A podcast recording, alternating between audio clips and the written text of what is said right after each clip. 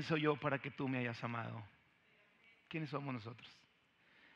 Y hoy vamos a celebrar y vamos a recordar la última cena de Jesús con sus discípulos. Y tiene un gran significado y yo quiero enseñarle un poquito. Mm, eh, vamos a ir al Evangelio de Lucas, capítulo 22, versículos 14 al 29. Y hoy vamos a celebrar la bendición del nuevo pacto. Eso nos hemos propuesto para el día de hoy. Gloria a Dios porque los que pudimos estar aquí no nos detuvo la lluvia. O felicita al que está a tu lado y dile qué bueno que no te detuvo la lluvia. Ni la posibilidad de no encontrar estacionamiento adentro también no te detuvo. Eh, y, gracias a Dios porque ah, podemos venir y celebrar el día de hoy el grande amor del Señor. Amén. ¿Cuántos sonríen esta noche? Sonríale a dos, tres. Así, sonríale, así. Qué bendición verte, hermano. Ah, y vamos a ir al Evangelio de Lucas, capítulo 22, versículos 14 al 29.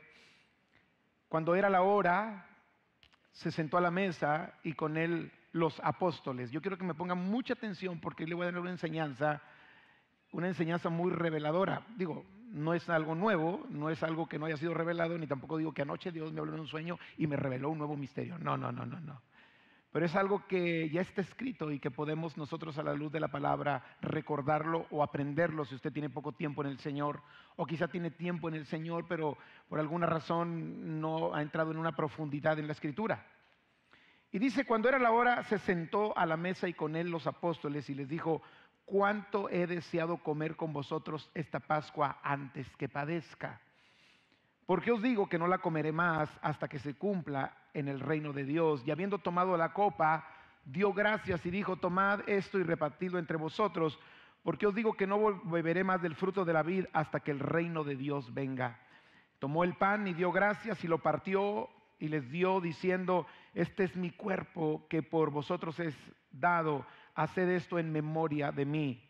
De igual manera, después que hubo cenado, tomó la copa diciendo, esta copa es el nuevo pacto en mi sangre que por vosotros se derrama. Padre, te pedimos que reveles tu palabra a nuestra vida, que cobre sentido, que cobre significado y que realmente, Señor, pueda nutrir nuestro espíritu y hacernos conscientes de lo que estamos celebrando el día de hoy en el nombre de Jesús.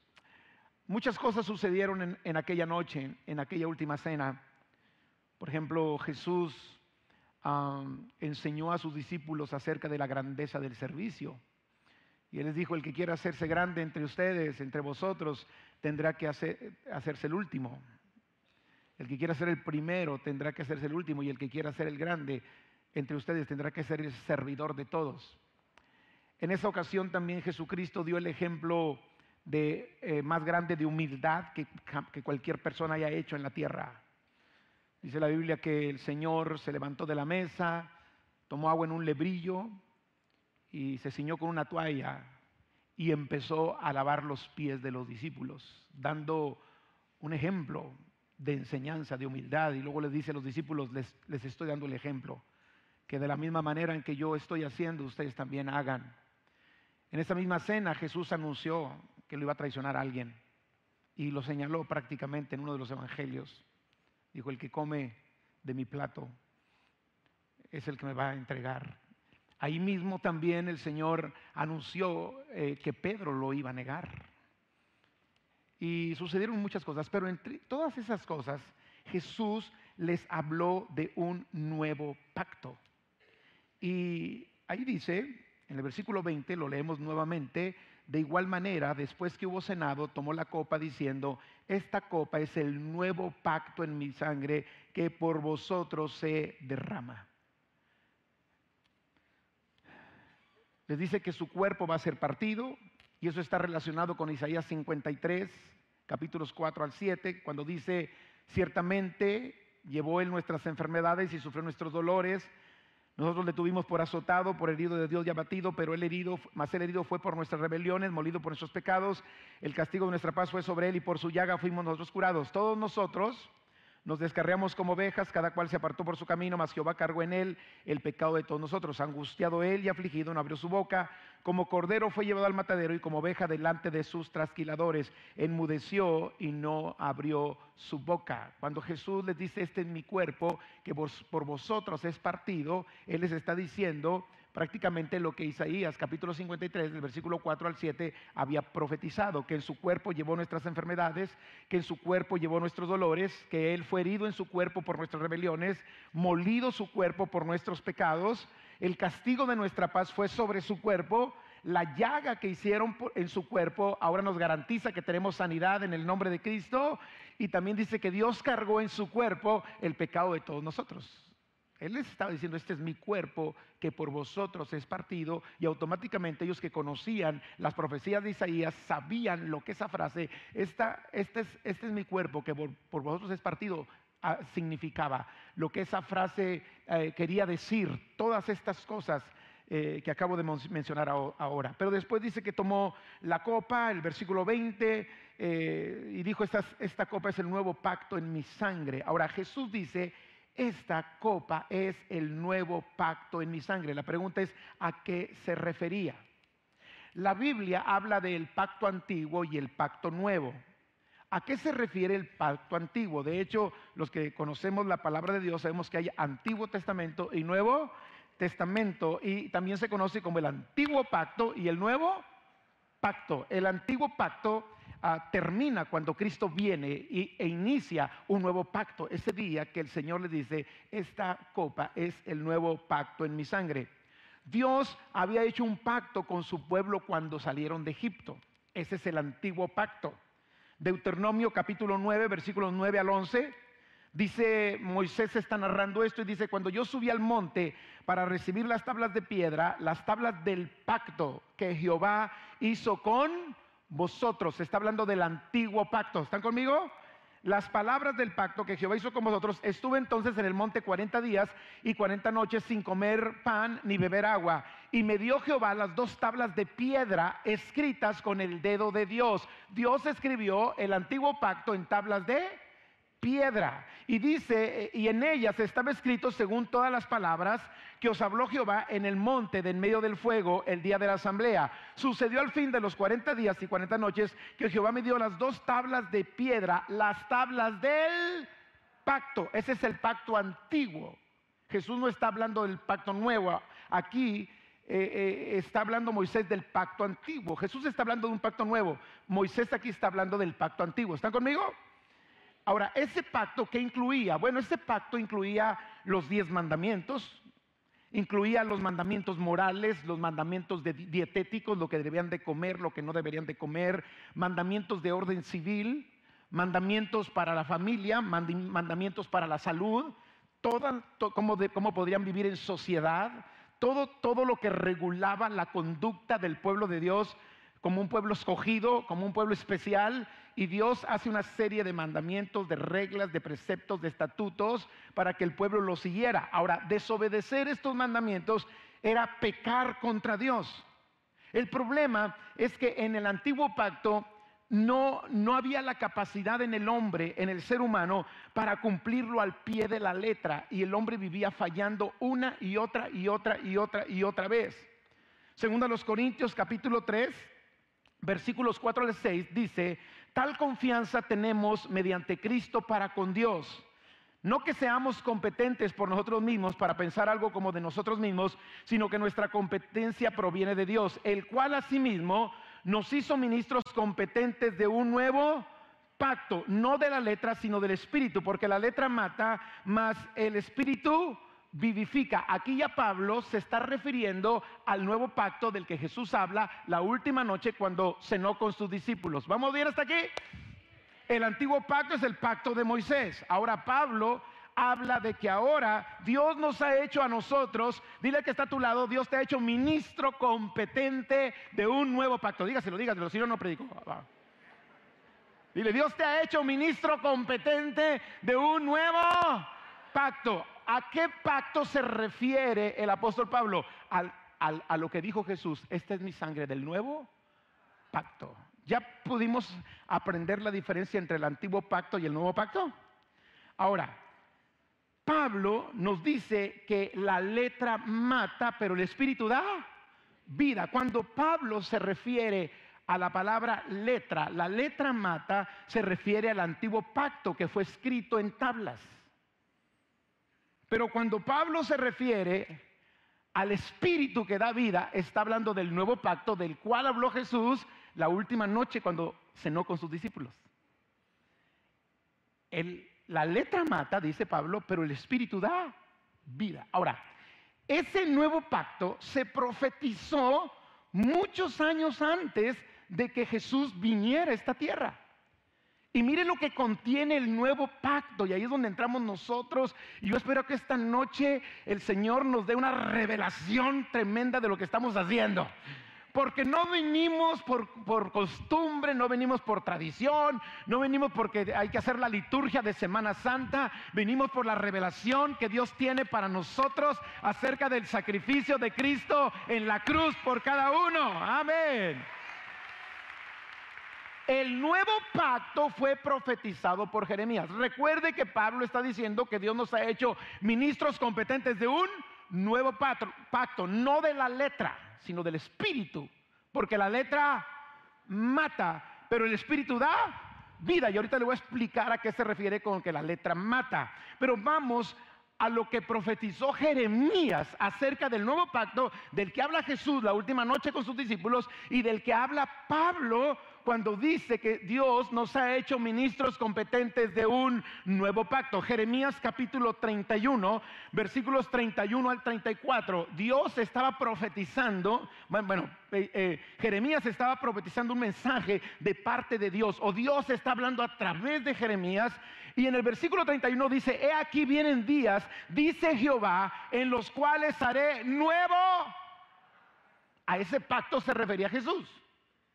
A ese pacto se refiere el apóstol Pablo.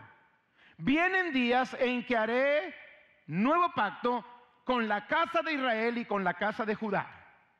No como el pacto que hice con sus padres el día que tomé su mano para sacarlos de la tierra de Egipto. ¿Cuál es el pacto ese? El viejo pacto.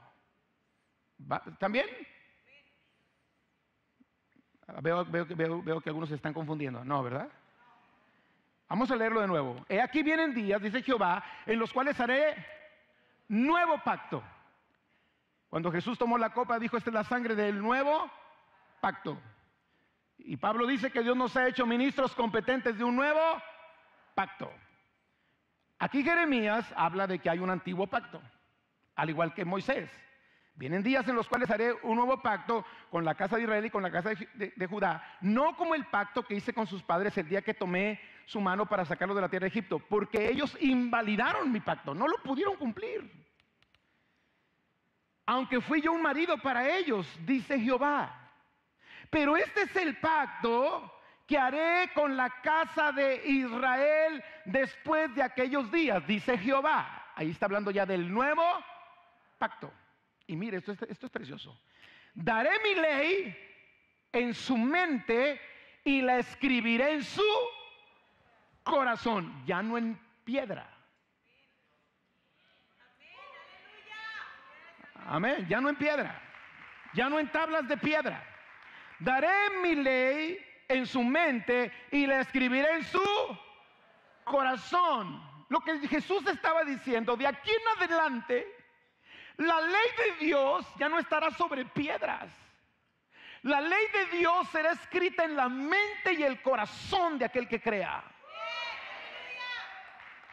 Ese es el nuevo pacto. Y luego dice, y yo seré a ellos por Dios y ellos serán mi pueblo. Todo aquel que tiene la ley de Dios en su mente y está escrita en su corazón, es pueblo de Dios. Versículo 34. Y no enseñará más ninguno a su prójimo ni ninguno a su hermano diciendo, conoce a Jehová. Porque todos me conocerán. Desde el más pequeño de ellos hasta el más grande, dice Jehová porque perdonaré la maldad de ellos y no me acordaré más de su pecado. Esto es algo impresionante, hermano. Esto es algo impresionante. Ahora, Hebreos capítulo 8, versículos 6 y 7, y lo voy a leer en la NTV. esta clase es de seminario bíblico. Amén. Dile que está a tu lado, te están dando carne. No te vas a atragantar, hermano. Hebreos 8, 6 y 7. Pero ahora Jesús, nuestro sumo sacerdote, se le ha dado un ministerio que es muy superior al sacerdocio antiguo, porque Jesús, Él es mediador a nuestro favor de un mejor pacto con Dios basado en promesas mejores. Lo que está diciendo Hebreos es esto. El pacto antiguo era bueno, pero el pacto nuevo es mucho mejor. Por eso Jesús dice, esta es la sangre del nuevo pacto. Y dice, Hebreos que el nuevo pacto es mucho mejor porque está basado sobre promesas mejores. Y lo dice el versículo 7. Si el primer pacto no hubiera tenido defectos, no habría sido necesario reemplazarlo con un segundo pacto. Porque el primer pacto no fue suficiente, porque no se podría cumplir por el esfuerzo humano. Por eso Jesús dice en Lucas 22, 20, esta, esta copa es el nuevo pacto en mi sangre que por vosotros se derrama. Ahora, ¿alguien quiere saber hoy por qué está mejor el nuevo pacto? Arriba, no se escuchó. ¿Queremos saber por qué está mejor el nuevo pacto? Gloria a Dios por el pacto antiguo. Pero el nuevo pacto es mucho mejor y es lo que Cristo estaba celebrando ese día.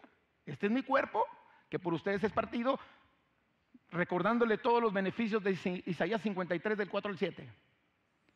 Pero ahora dice, esta es la sangre de un nuevo pacto, recordándoles al profeta Jeremías.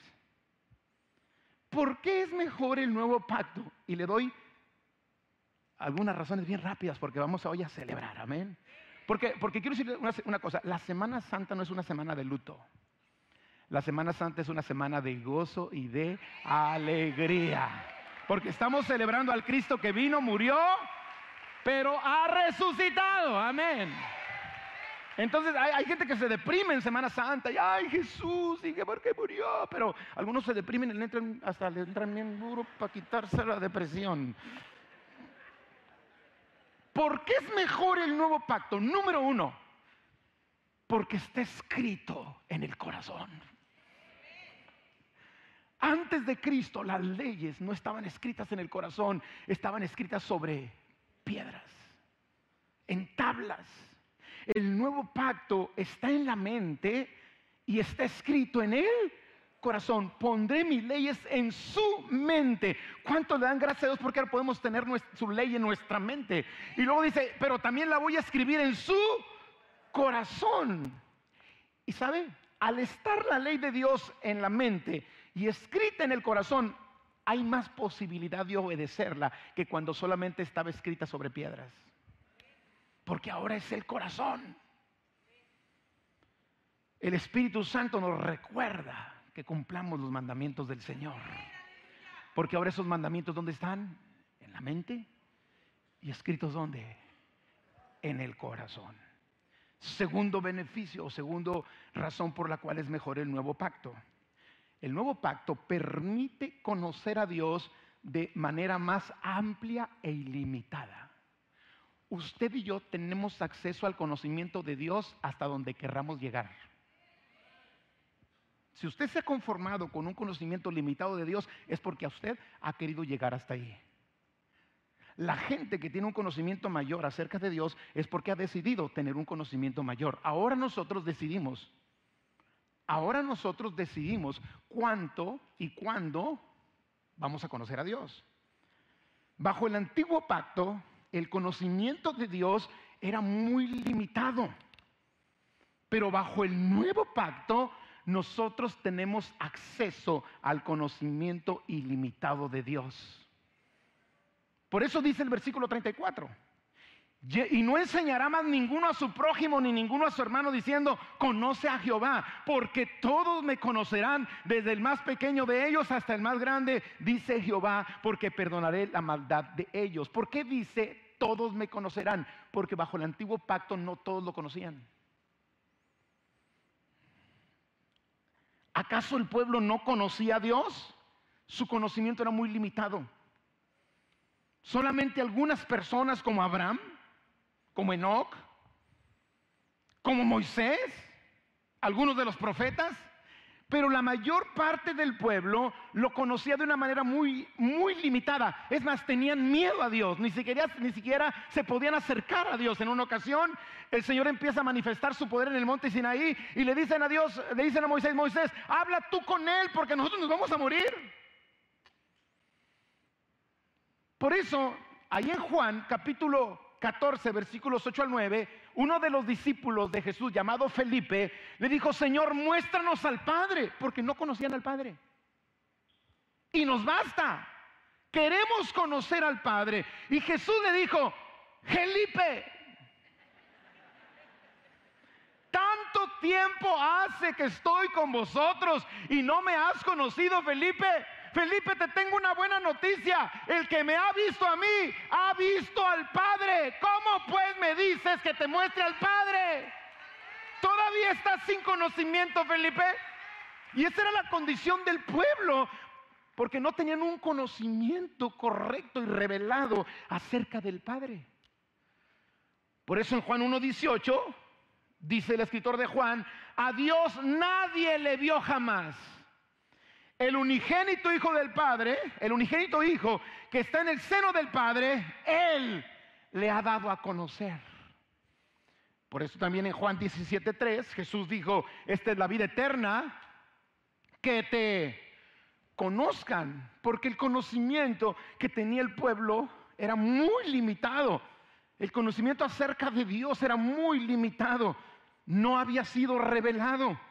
Y entonces Jesús dice, esa es la vida eterna, que te conozcan a ti, Padre, el único Dios verdadero, y a Jesucristo su Hijo, al cual has enviado. El conocimiento de Dios de una manera más amplia e ilimitada se da hasta que vino nuestro Señor Jesucristo.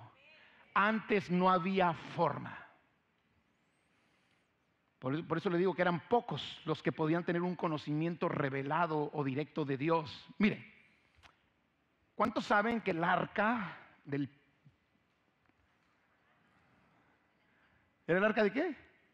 Del antiguo pacto. El arca del pacto estaba en un lugar muy exclusivo. Sí saben la historia, ¿verdad? El, el templo o el tabernáculo de Moisés tenía algo que se llamaba el atrio, el lugar santo y el lugar santísimo. El lugar santísimo era donde estaba el arca y dentro del arca estaban las tablas del pacto. El antiguo pacto. Entonces, los que iban al, templo, los que iban al tabernáculo, o sea, la raza de sol, los libres y locos, no podían más que llegar a los atrios. Por eso dice el salmista David, mi alma anhela los atrios de la casa de mi Dios. Algo así como llegar allá a la placita de afuera. Hasta ahí llegaba el pueblo. Había otra, otra, otra clase de personas que podían entrar al lugar santo. ¿Quiénes eran? Los sacerdotes para hacer todos sus trabajos y todo lo que la ley del antiguo pacto decía. Pero al lugar santísimo solamente entraba el sacerdote una sola vez al año. El sumo sacerdote, solo una vez al año. Ahora, cuando entraba el sacerdote una vez al año, tenía un trabajo especial que, era ofrecer eh, un sacrificio por el pecado del pueblo, un sacrificio anual. ¿Vamos bien hasta aquí? Pero cuando ese hermano entraba, él entraba con un miedo tremendo. Porque si entraba con cualquier pecadito chiquito, por ejemplo, si, si le había echado una mirada mala a la suegra, podía morir. Si cualquier cosita podía provocar que él muriera. Entonces, él no entraba a la presencia de Dios, porque el arca significa, simboliza la presencia de Dios para conocer a Dios. Él entraba para trabajar. Es más, quería salir de ahí lo más rápido posible. Porque si no salía rápido, los que estaban afuera decían, ya colgó los tenis, ya murió. Entonces, él, para no arriesgarse de estar tanto tiempo en la presencia de Dios, pues él tenía que hacer su trabajo rápido y apenas lo terminaba, salía y cuando ya veían que salió y salió vivo, hacían una fiestona para celebrarlo. Pero ni el sumo sacerdote tenía acceso al conocimiento de Dios, solamente accesaba al lugar santísimo para hacer su chamba de purificar al pueblo. Con un riesgo de perder la vida. Lo que menos quería e, era estar en la presencia de Dios. ¿Cómo iban a conocer a Dios? La persona de más alta jerarquía religiosa, si usted le quiere llamar así, no tenía oportunidad de hacerlo, menos los de la placita. Pero gloria sea al Señor, que ahora dice la Biblia que nosotros tenemos acceso a la presencia de Dios por medio del camino vivo que Cristo nos abrió a través del velo. Y dice la palabra de Dios que podemos entrar confiadamente al trono de gracia. Pero no solamente para, para, para recibir los beneficios, sino para conocerlo. Ahora usted puede tener intimidad con Dios por medio del nuevo pacto. El antiguo pacto no tenía esa bendición. Pero usted y yo ahora tenemos acceso directamente a la presencia de Dios. ¿Por qué es mejor el nuevo pacto? Ya le dije, porque está escrito dónde? Está en el corazón y está escrito, perdón, está en el Dios lo ha puesto en nuestra mente y está escrito en nuestro corazón. Segundo, porque ahora podemos tener acceso al conocimiento de Dios de una manera más amplia e ilimitada. Usted es el que se limita, yo soy el que me limito. Dios no nos limita, Él dice, conóceme. Y dice, llegará un tiempo en que nadie le dirá al otro, conoce a Dios, porque todos me van a conocer. La tercera cosa de la que habla Jeremías, por la cual es mejor el nuevo pacto, es que el nuevo pacto ofrece garantía de perdón. Escuche esto, garantía de perdón. Volvamos a leer versículo 34 de Jeremías 31. Y no enseñará más ninguno a su prójimo, ni ninguno a su hermano, diciendo, conoce a Jehová, porque todos me conocerán, desde el más pequeño de ellos hasta el más grande, dice Jehová, porque perdonaré la maldad de ellos.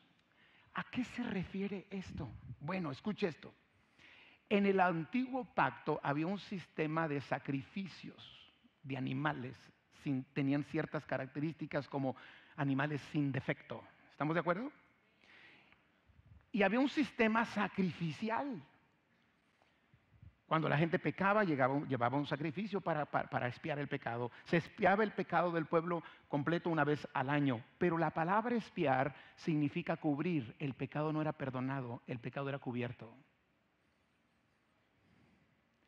Ningún animal o ningún sacrificio de animal podía perdonar los pecados. Los pecados no eran perdonados, el pecado seguía ahí porque el pecado solamente estaba cubierto. Espiar significa cubrir, es como mm, poner una, eh, sobre, sobre este, esto una manta para que no se vea. Entonces Dios, cuando veía a la persona, veía la cubierta, el sacrificio que fue ah, hecho para, para cubrir los pecados de la persona. Pero ahora el Señor dice, perdonaré la maldad de ellos. Eso quiere decir que en el nuevo pacto los pecados no se cubren. La sangre de Cristo nos limpia de todo pecado. Dele el aplauso al Señor. Mire cómo lo dice Hebreos 10.1.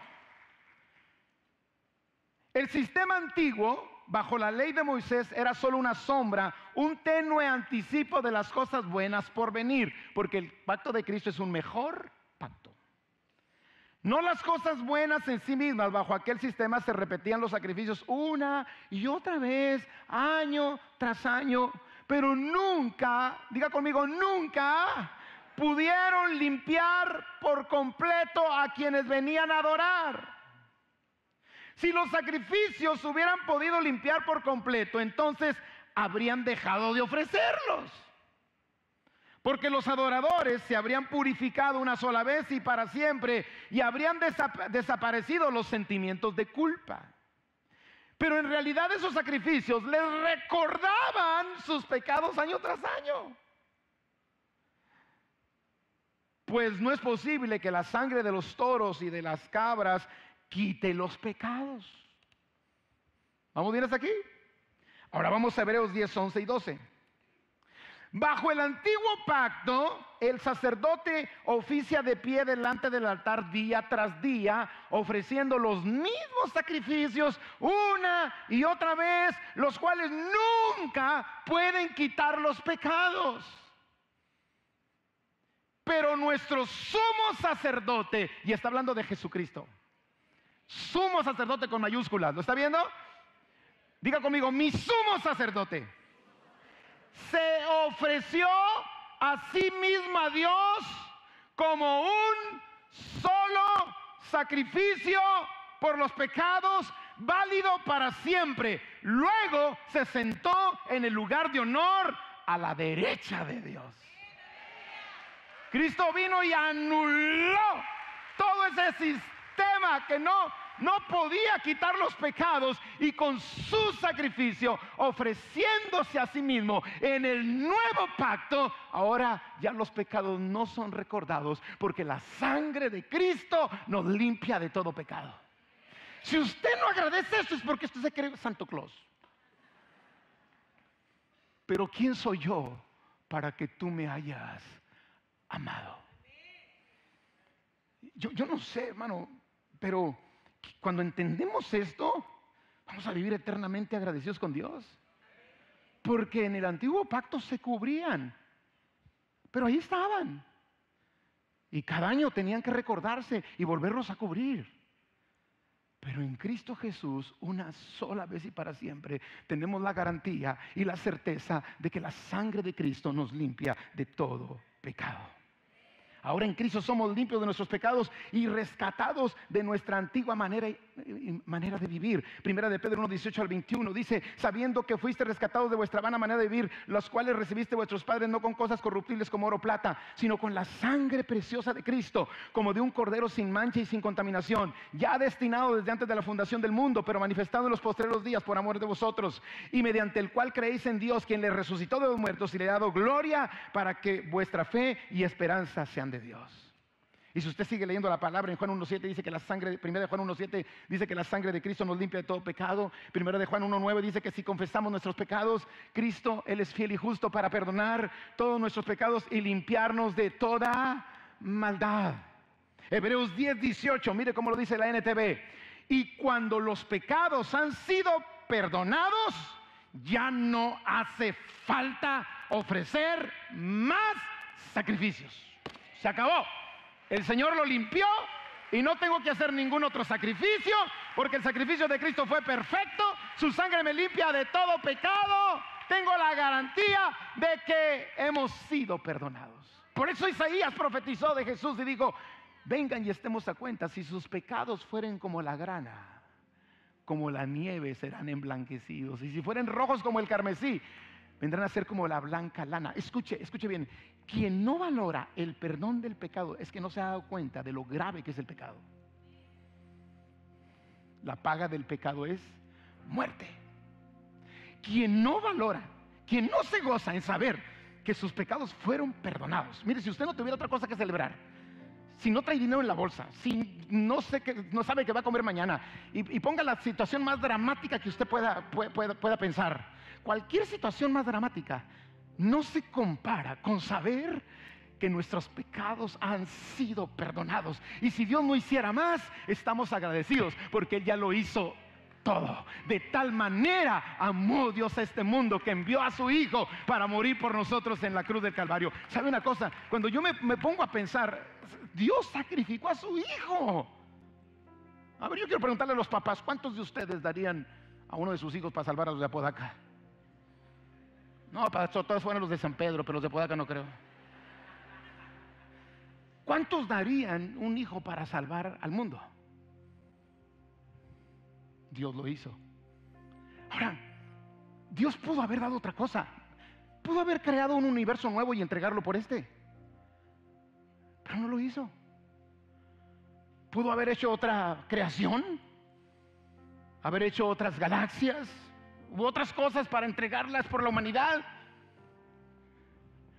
Pero no había nada que pudiera redimirnos del pecado. Lo único que podía redimirnos del pecado y darnos la garantía del perdón es la sangre derramada de su Hijo en la cruz. Y es lo que celebramos esta noche. Por eso dijo Jesús, esta es la sangre de un nuevo pacto que por ustedes es derramada. ¿Cuánto le dan gracias a Dios porque tenemos la garantía del perdón de nuestros pecados? Amén. Te digo otras cositas más y nos vamos. Nos vamos a, celebrar, ¿ok? Porque hoy le vamos a dar hasta que el cuerpo aguante. más, hoy le vamos a dar y nos quedamos hasta las 6 de la mañana en la oración.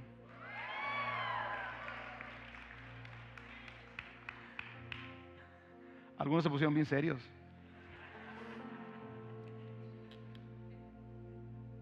¿Por qué es mejor el nuevo pacto? Porque el nuevo pacto, además de, de garantizar el perdón de pecados, de estar escrito en el corazón, amén, porque el nuevo pacto, además de que nos lleva a conocer a Dios de una manera más amplia y limitada, el nuevo pacto produce vida. Escuche, el antiguo pacto producía muerte. ¿Y por qué producía muerte? Porque la paga del pecado es muerte. Y por la incapacidad que tenía el ser humano para poder cumplirlo. No se podía cumplir. No se podía. O sea, nosotros no, nunca podríamos ser salvos por cumplir una ley. Nunca. Nunca, nunca podríamos ser salvos por cumplir una ley. Nunca. El pueblo de Israel nunca hubiese podido ser salvo por cumplir una ley. Entonces, ¿qué es lo que sucedía? Ese pacto, en lugar de producir vida, ¿qué producía? Muerte. Porque la ley decía todo lo que era pecado, la persona se da cuenta que es pecador, ahora el, el pecado produce muerte. Pero en el nuevo pacto, en el nuevo pacto se produce vida. Para que todo aquel que en él cree no se pierda, más tenga vida eterna. Jesús dijo, yo he venido para darles vida y darles vida en abundancia. Otra, otra, otra, otra, otra, otra razón porque el pacto de Cristo es un mejor pacto es que el pacto es un pacto, el pacto de Cristo es un pacto para salvación. El antiguo era un pacto para condenación. El antiguo pacto nunca fue medio para salvar a nadie, más bien conducía a la condenación por transgredirlo, ya que la gente al violar la ley violaba el pacto repetidamente, pero el nuevo pacto es un pacto de salvación. Por gracia sois salvos por la fe. Y esto no es de vosotros, es un regalo de nuestro Dios. Mire cómo dice Romanos 3:10, como está escrito, bajo el antiguo pacto no hay justo ni aún uno, no hay quien entienda, no hay quien busque a Dios, todos se desviaron a una, se hicieron inútiles, no hay quien haga lo bueno, no hay ni siquiera uno. Y si no hubiese venido el nuevo pacto, estaríamos fritos, porque no hay justo ni uno solo. Pero después mismo Pablo dice, justificados pues por la fe, tenemos paz para con Dios por medio del pacto, de nuestro nuevo pacto que es a través de nuestro Señor Jesucristo. Por medio de nuestro Señor Jesucristo. Otra ventaja es que Jesús ahora es nuestro sumo sacerdote. En el pacto antiguo eran los sacerdotes o el sumo sacerdote los mediadores entre el pueblo y Dios. O sea, si usted quería acercarse a Dios, tenía que llegar con el hermano Paco. y decir, eh, San Paco de la Chona, quiero que usted me eche la mano para acercarme a Dios, que usted presente una, una ofrenda por mi pecado, que le pida a Dios por mi culpa. Eso era en el antiguo pacto. Eran los sacerdotes o el sumo sacerdote los mediadores entre el pueblo y Dios. En el nuevo pacto, Jesús es el mediador entre Dios y los hombres. No, hombre, eso era como para celebrarlo, hermano. No, hombre, de un grito de júbilo. ¿Y sabe por qué? Porque usted no me necesita a mí. Usted tiene acceso al trono de Dios por medio de Jesucristo. Usted no necesita que un familiar muerto le eche la mano en el cielo. Porque el mediador entre Dios y los hombres no es su familiar que está en el cielo. El mediador entre Dios y los hombres es Jesucristo, hombre.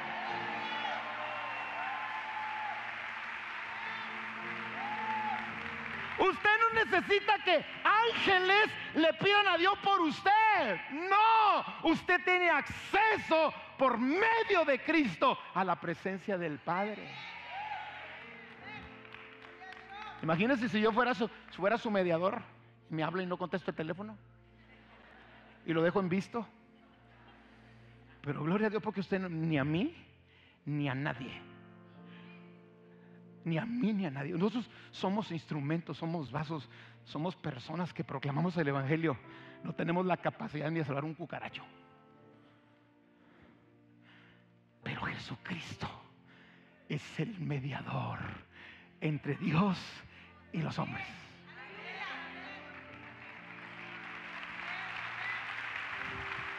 A eso se refirió Jesús cuando dijo, esta es la sangre de un nuevo pacto, como diciéndoles, de hoy en adelante, no anden buscando ni a Caifás ni a toda esa raza.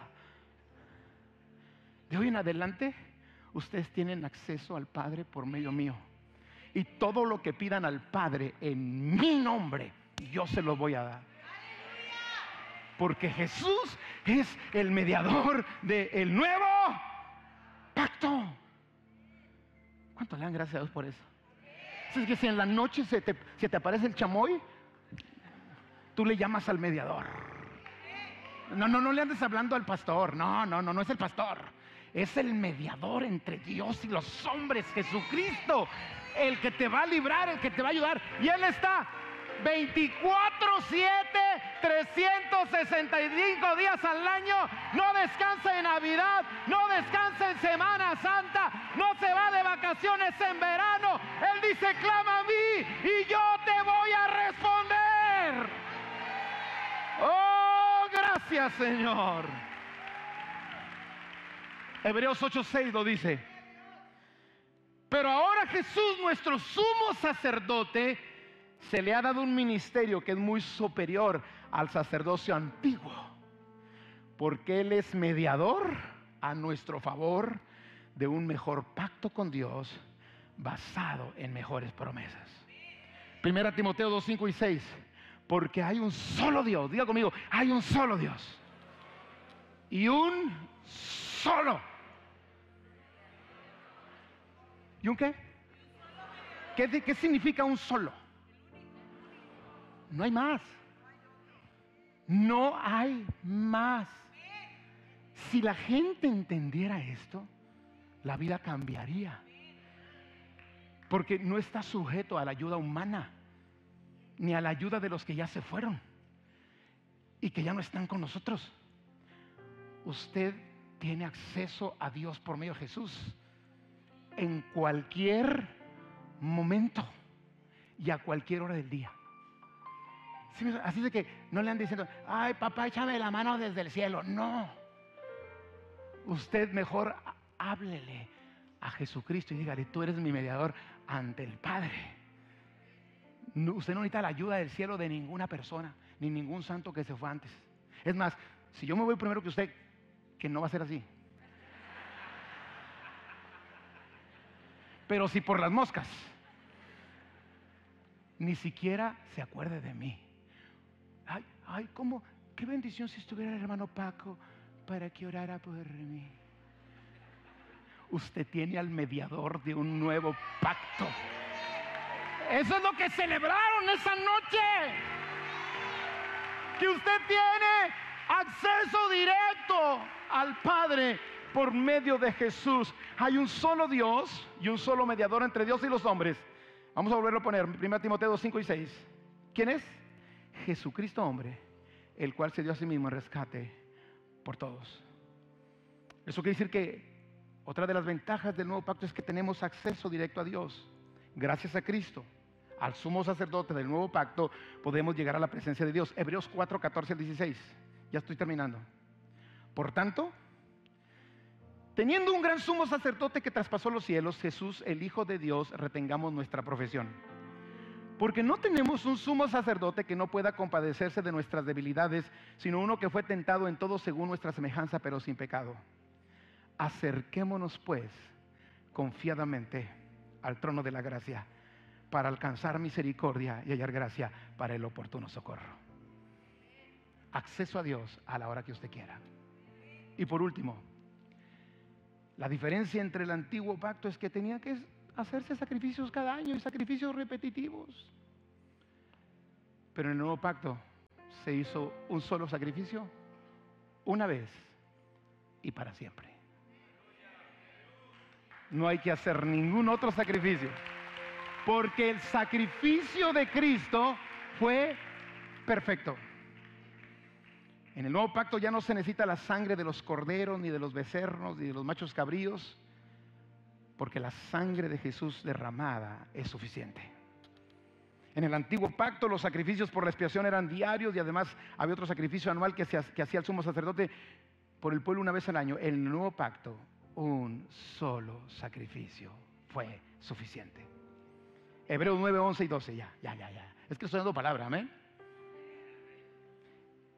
Entonces Cristo ahora ha llegado a ser el sumo sacerdote por sobre todas las cosas buenas que han venido.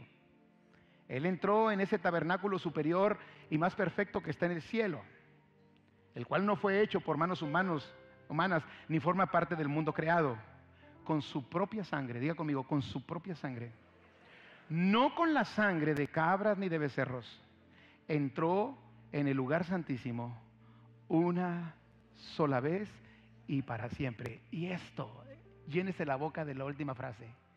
Una, dos, tres. Y aseguró nuestra redención eterna. Aseguró nuestra redención eterna.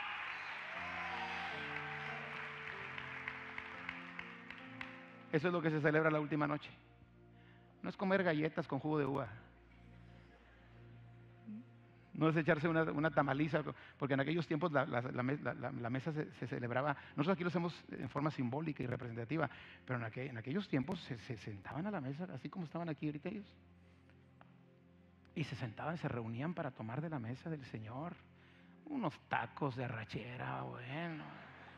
Recuerdo que hace, hace unos años aquí en la, en la fe, eh, un jueves de Semana Santa, y sí, pusimos como, como cerca de 150 mesas allá afuera y celebramos la cena. Chicharrones de las ramos. Porque, porque, porque lo, que se celebra no, no, es, aquí lo vamos a hacer simbólico, por, por razones de cupo, por razones de, de, rapidez, pero era una fiesta la que se hacía. ¿Por qué? Por, porque ahora eh, el nuevo pacto es mucho mejor que el antiguo pacto. Quienes no han entrado en el nuevo pacto siguen bajo la regla del antiguo pacto. Escuche. Escuche.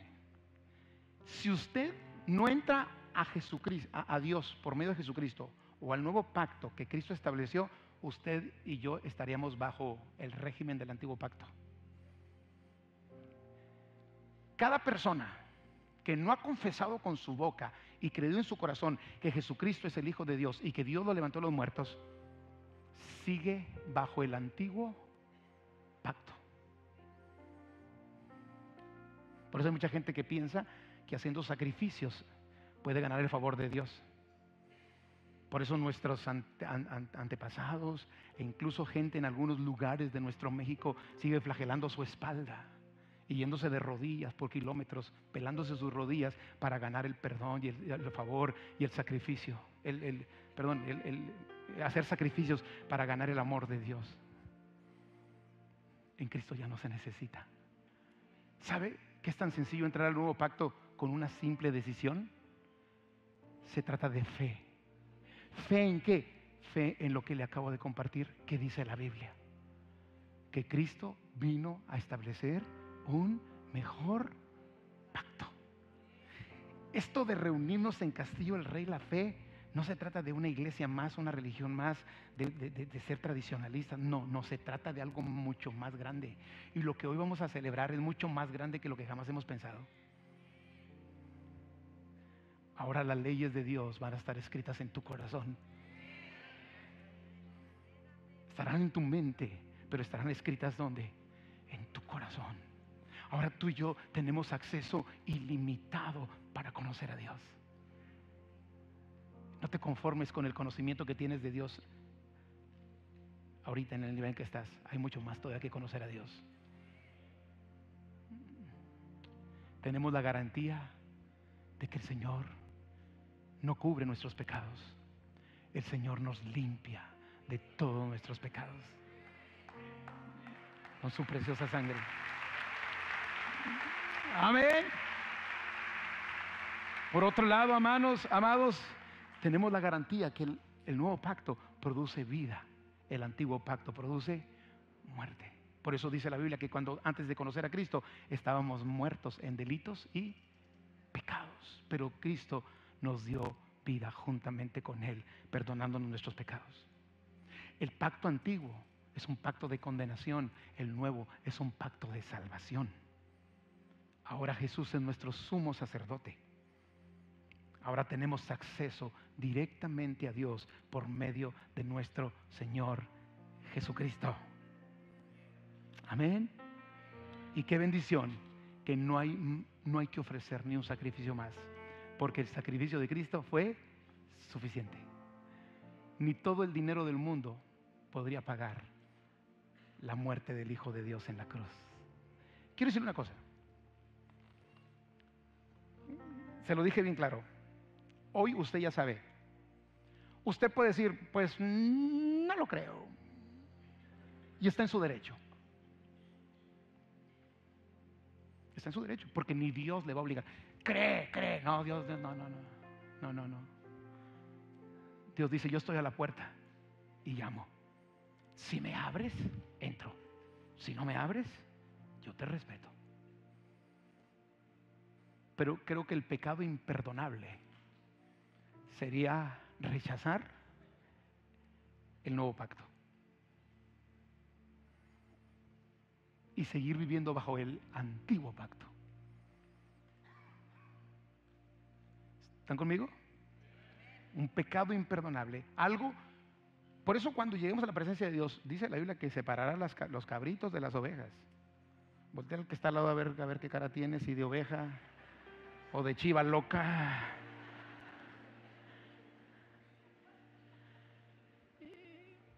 Y las ovejas son aquellas que entraron por el pacto nuevo.